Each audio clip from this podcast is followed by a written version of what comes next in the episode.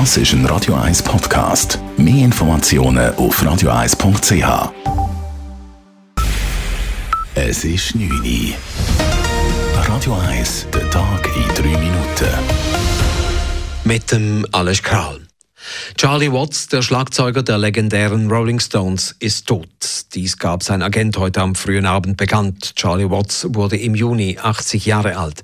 Er sei im Kreise seiner Familie friedlich in einem Londoner Spital heute gestorben, schrieb sein Agent. Watts war kurz nach der Gründung der Rolling Stones 1963 zur Band gestoßen und war seither auf jedem Album präsent. Der Schlagzeuger Dude Dürst der Schweizer Band Les Sauterelles, die einst als Vorgruppe der Stones auftraten, sagte zu Radio 1, das ist einfach schade, gibt es das nicht mehr, weil es, so, so wie kennen wir Schlagzeugspieler wie nicht, das weiß ich. Er hat ganz einen eigenen Stil gehabt. Für den Musiker und Musikproduzenten Chris von Rohr war Charlie Watts ein Vorbild.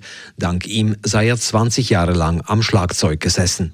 Charlie Watts hatte bereits 2004 an Kehlkopfkrebs gelitten. Er hatte die Krankheit in der Folge aber überwunden.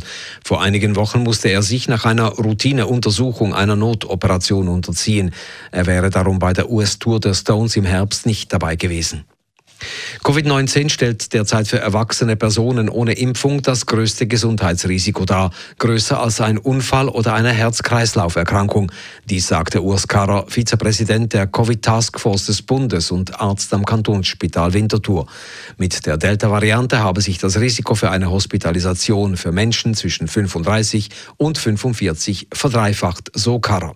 Darum sei es wichtig, sich impfen zu lassen.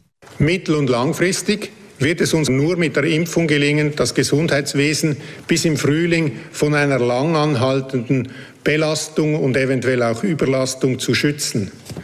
Denn 90 Prozent der Covid-Belastung kommt momentan von ungeimpften. Empfohlen wird die Impfung nun offiziell auch allen Jugendlichen ab 12. Fast die Hälfte der Spitaleinweisungen derzeit betrifft Reiserückkehrer, die meisten davon aus Südosteuropa. Als erstes Unternehmen in der Schweiz verlangt die Airline Swiss von ihrem gesamten fliegenden Personal eine Covid-Impfung. Dies geschehe vor allem wegen der operativen Planung, hieß es. Man habe geimpfte und nicht geimpfte Personen in den Crews.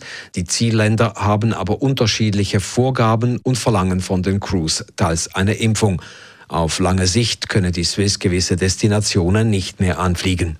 Die Swiss begibt sich damit auf heikles Terrain. Nach Ansicht von Rechtsexperten stellt eine Impfpflicht einen widerrechtlichen Eingriff in die persönliche Freiheit dar. Die Schweiz hat laut Außenminister Ignazio Cassis eine ihrer größten Evakuierungsaktionen fast beendet. Insgesamt wurden 292 Personen aus Afghanistan evakuiert, darunter schweizerische und afghanische Angestellte des Außendepartements.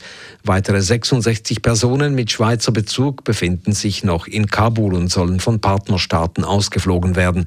Mit 15 Schweizerinnen und Schweizern in Afghanistan hatte das ETA bisher noch keinen Kontakt. US-Präsident Biden will derweil gemäß Medienberichten den Militäreinsatz in Kabul nicht verlängern und stoppt damit Ende August auch die Evakuierungen. Radio 1 Wetter.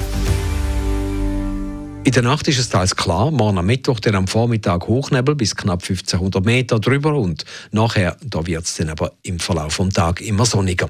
Temperaturen am frühen Morgen um 12 bis 13 Grad, am Nachmittag 21 bis 22 Grad. Das war der Tag in drei Minuten.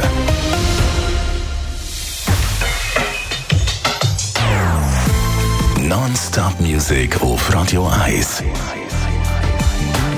Die besten Songs von allen Zeiten. Non-Stop.